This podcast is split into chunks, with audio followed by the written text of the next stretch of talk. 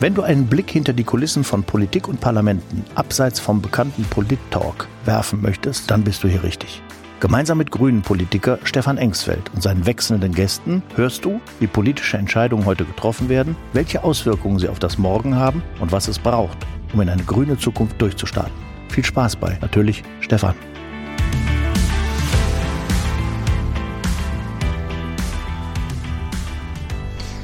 Hallo und herzlich willkommen zu meinem Podcast Natürlich Stefan. Schön, dass ihr mit dabei seid. Ihr kennt das ja, ich lade mir immer Gäste ein, die ich dann interviewe und mit denen ich ein Gespräch führe.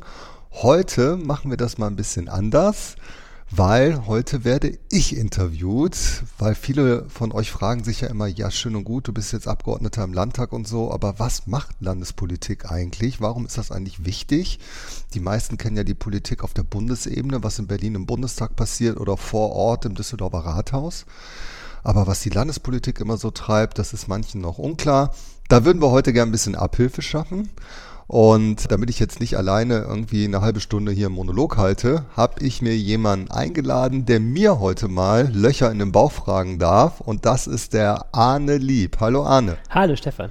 Wer ist Arne? Arne ist der Pressesprecher der Grünen Landtagsfraktion in NRW, ist Journalist, war lange bei der Rheinischen Post in Düsseldorf und hat dort mit hunderten Folgen als Podcast den Rheinpegel gemacht und sehr erfolgreich gelaufen. Und insofern, bester Mann im Stall hier, der heute mich mal befragen kann. Bitteschön, los geht's. Ja, ich freue mich, dass ich hier bin und äh, ich freue mich auch, dass du ein Thema äh, mitgebracht hast, was ich auch spannend finde, weil es nicht so naheliegend ist, finde ich. Ne? Man denkt bei Landespolitik an äh, wie Dortmund und Köln und Düsseldorf. Man denkt aber wenig an Europa eigentlich, wenn man, wenn man denkt, okay, Außenpolitik wird in Berlin gemacht. Ist aber offensichtlich nicht so, denn wir haben auch einen eigenen Ausschuss im Landtag für Europa und Internationales, äh, den du vorsitzt. Insofern äh, glaube ich, wird das ein spannendes Thema, mit dir mal über Europa zu reden. Sehr gerne. Ich meine, du bist ja schneller in Brüssel als in Berlin übrigens. Wir liegen ja mitten im Herzen Europas als Bundesland Nordrhein-Westfalen und du darfst nie übersehen, wir sind ja ein mit 18 Millionen Menschen hier ein sehr bevölkerungsreiches Bundesland. Wir sind wirtschaftlich sehr stark. Wir haben eine große Fläche. Wir haben auch große ländliche Räume bei uns im Land. Und würde Nordrhein-Westfalen ein eigenständiger Staat sein, dann wären wir der siebtgrößte innerhalb der Europäischen Union. Was bedeutet denn diese Lage im Herzen von Europa für NRW? Naja, wir sind natürlich äh, eng verflochten mit unseren Nachbarn. Also ich glaube, jeder und jede von uns kennt das mal am Wochenende nach Holland oder vielleicht nach Belgien zu fahren oder so, der ganze Benelux-Raum. Das ist ja. Ich musste gerade an den Düsseldorfer Weihnachtsmarkt denken, wenn hier das halbe Niederlande kommen, um sich den Weihnachtsmarkt anzuschauen, dann merkt man immer, dass man doch nur eine Busreise entfernt eigentlich ist. Ne? Genau, dadurch ist der Weihnachtsmarkt ja sehr erfolgreich und man sieht ja die Zusammenarbeit und wie eng man verflochten ist, gerade auf dem Weihnachtsmarkt, wo du es gerade sagst, ja, da geht ja die Düsseldorfer Polizei zusammen mit der niederländischen Polizei auf Streife. Ja, das ist ja der Wahnsinn. Das ist ja vor Jahren unvorstellbar geworden. Also so eng ist man halt miteinander verflochten und es ist kulturell spannend, es ist natürlich wirtschaftlich äh, notwendig und es stabilisiert natürlich. Also wir profitieren davon. Du hast dich relativ früh auch äh, zivilgesellschaftlich für Europa engagiert. Das heißt, dieses Thema Europa, da bist du nicht zufällig zugeraten in der Landespolitik, ne? Naja, so von, von, von der Biografie hier von meiner ähm, habe ich Europa erfahren durch meine ersten Interrail-Touren. Ich bin mit 16 das erste Mal mit dem Zug durch Europa kreuz und quer gefahren, habe das sehr genossen, habe das dann ein paar Mal gemacht und wenn du das mal erlebt hast, in den verschiedenen Ländern zu sein, so unterwegs zu sein, die verschiedenen Sprachen, Kulturen kennenzulernen, diese Freiheit vor allen Dingen, die du hast, was ich in Europa ja wahnsinnig schätze, dass du einfach frei leben kannst. Du kannst so leben, wie du willst, ja. Du kannst reisen und arbeiten, wo du willst. Und gerade in diesen Zeiten muss man das sagen, du musstest nie Angst haben, dass dir irgendeine Bombe auf den Kopf fällt, ja, weil es herrscht Frieden. Ah, das war schon toll und das hat mich schon früh inspiriert und dann habe ich mich da immer in dem Themenbereich engagiert, war hier in den letzten Legislaturperioden äh, Sprecher für Europapolitik und jetzt habe ich den äh, Ausschussvorsitz. Und das ist natürlich nochmal eine andere Aufgabe und da freue ich mich sehr drüber, weil da kann man nochmal anders gestalten. Vielleicht kannst du mal erzählen, was treibt einen in so einem Ausschuss Europa und Internationales so konkret um? Also was sind Themen, die dann äh, überwiesen werden in euren Fachausschuss? Alles. Nein, du musst sehen, äh, also äh, man kann heute Politik, auch Landespolitik, äh, nicht mehr machen, ohne die europäische Ebene mitzudenken, weil viele Entscheidungen werden ja gar nicht mehr in Berlin getroffen oder in Düsseldorf, sondern auf der europäischen Ebene. Teilweise mit direkten Bindungen und Wirkungen zu uns, aber viel Gesetzgebung passiert in Brüssel. Und es ist in der Sache so, dass ja viele Politikbereiche so vernetzt sind, wo, sage ich mal, ein alleiniges Agieren und Vorgehen überhaupt keinen Sinn macht. Ich sage mal, Umweltschutz ist das klassische Beispiel. Hier, wir haben den Rhein als Fluss. Verschmutzung am Rhein musst du natürlich immer gucken, die, also die Verschmutzung geht über die Ländergrenzen natürlich hinweg. Luftverschmutzung genauso. Wir haben in Belgien ein Atomkraftwerk direkt bei Aachen um die Ecke. Wenn das explodieren würde, es käme zu einem Gau, hat das natürlich enorme Auswirkungen, könnte komplett Nordrhein-Westfalen ja auch verseuchen und so weiter und so fort. Also es macht keinen Sinn, Umweltpolitik isoliert zu machen. Das gleiche ist bei Agrarpolitik. Fragen der Zuwanderung, Migration kannst du nicht als Nordrhein-Westfalen alleine regeln die Energieversorgung, die wir gerade haben, das kannst du nicht allein hier regeln. Das musst du mit deinen europäischen Nachbarinnen und Nachbarstaaten alles regeln. Und das gibt es in ganz, ganz vielen Politikbereichen von Lebensmittelkontrolle, Badewässerzustand, äh, über Arbeitszeiten bei Ärzte, internationaler Flugverkehr, alles Mögliche behandeln wir. Ein Schwerpunktthema natürlich gerade auch die russische Aggression in der Ukraine. Das heißt, ihr stellt euch die Frage, was, was Dinge, die außerhalb von, von, NRW und Deutschland entschieden worden sind, also auf europäischer Ebene, was die für NRW bedeuten. Also ihr bewertet dann quasi, was das für das Bundesland bedeutet. Jein.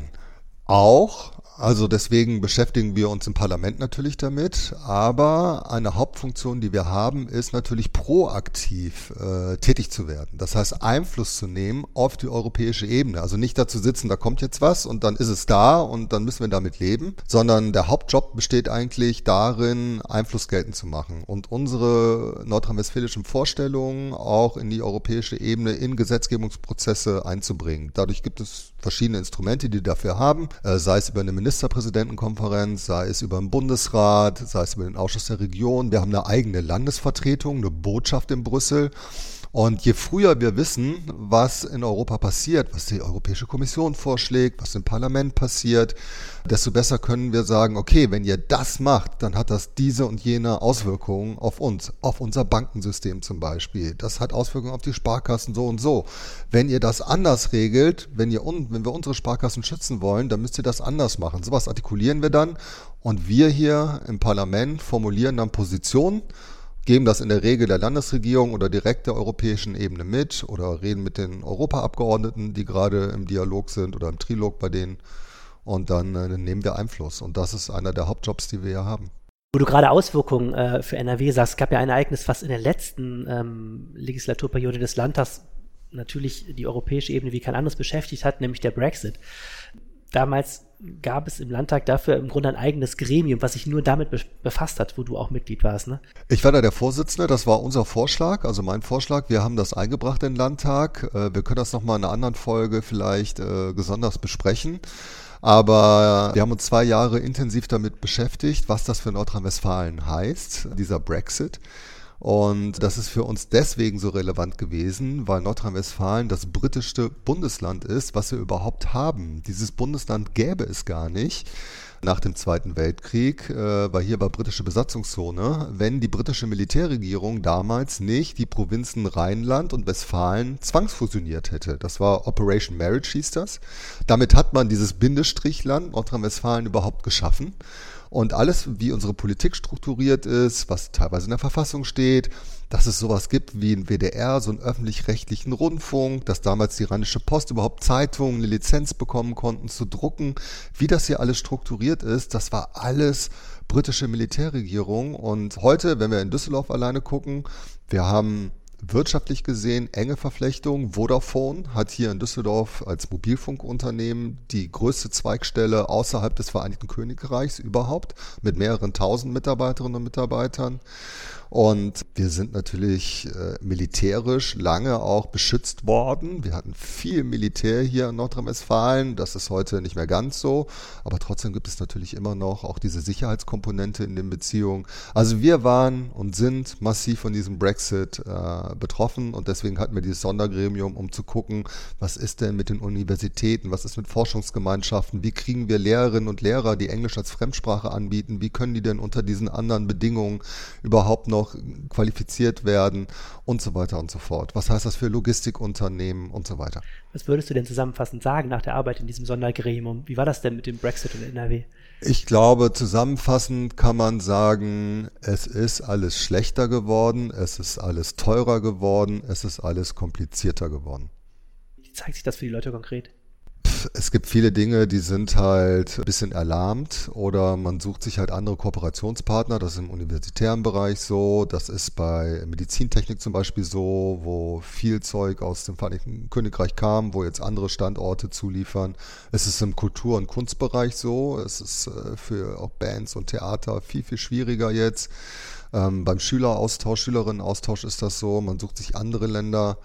Also und bei den ganzen Unternehmen sehen wir das im wirtschaftlichen Bereich. Die Kurve geht äh, klar nach unten. Und man sucht sich dann andere Absatzmärkte oder andere Länder, die Produkte, die man braucht, herstellen. Jetzt im Europaausschuss, klar, äh, beschäftigst du dich mit dem Ausschuss ja quasi mit, mit ganz Europa, kann man sagen, aber zu, zu Großbritannien hast du eine besondere Beziehung auch, oder? Ja, ich war als äh, Schüler, ich glaube mal so mit, boah, 14 Jahren oder so. Mein erster Schüleraustausch war in dem Vereinigten Königreich. Ähm, mein Vater war Exportkaufmann und ich hatte Onkel Robert, einen Geschäftspartner im Nachhinein. Als Kind war das immer Onkel Robert äh, aus London, deswegen waren wir viel auf der Insel. Meine Eltern haben lange in London gelebt und sich dort kennengelernt und daraufhin geheiratet. Und ja, ich kenne es halt ganz gut und äh, der Brexit hat mich halt intensiv dann beschäftigt. Das ist ja historisch schon einmalig und ich finde es auch sehr schade, dass dieser Weg gegangen wurde. Aber ist jetzt so. Und ich war dann an dem Tag, an dem Abend, äh, wo der Brexit vollzogen wurde, auch in London am Parlament und habe mir das dann alles da angeguckt, live vor Ort.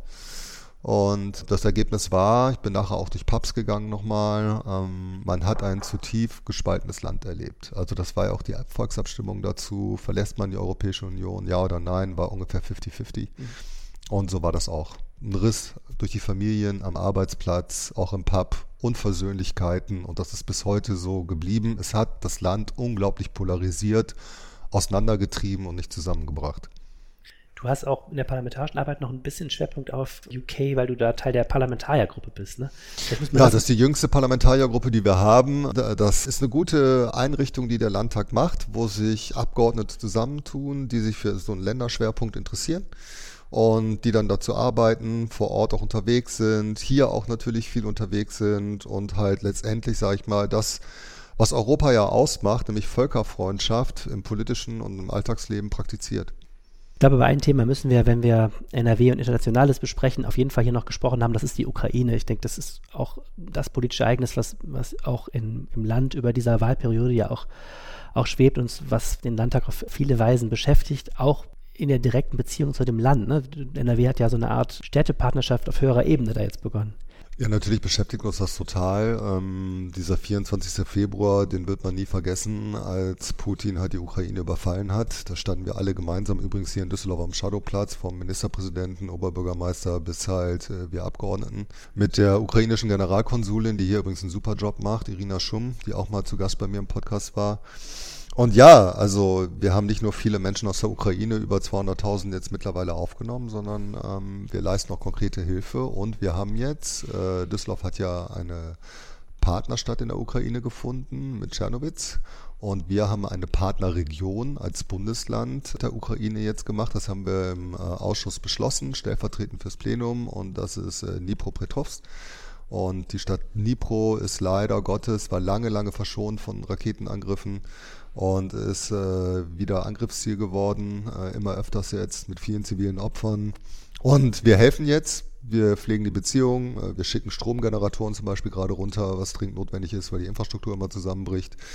Und das wird dann, wenn es hoffentlich irgendwann Frieden gibt, äh, auch eine Wiederaufbaupartnerschaft sein. Aber wir haben dann schon mal für die Zukunft, sag ich mal, äh, uns zusammengebunden. Wir befinden uns ja immer noch ziemlich zu Beginn der Wahlperiode, finde ich, ge gefühlt. Also das heißt, es bleibt jetzt noch viel Zeit bis zur nächsten Wahl. Gleichzeitig ist in Europa auch vieles in Bewegung. Europawahl steht ja auch bald an. Was wünschst du dir denn für die nächsten Jahre, auch jetzt für die parlamentarische Arbeit und generell für die Politik in Europa?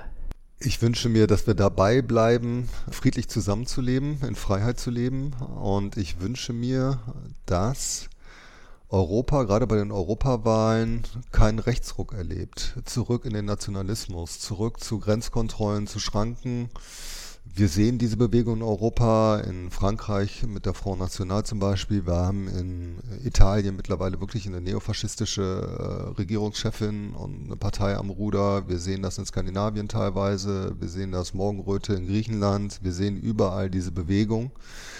Und ähm, da muss man klar sagen, dass das einfach der Weg zurück äh, nach gestern ist. Das kann einfach nicht sein. Und deswegen wünsche ich mir sehr, dass wir weiter den Weg gehen, zusammenwachsen, friedlich, wirtschaftlich stark und in Freiheit zu leben, so wie es jetzt gerade auch ist.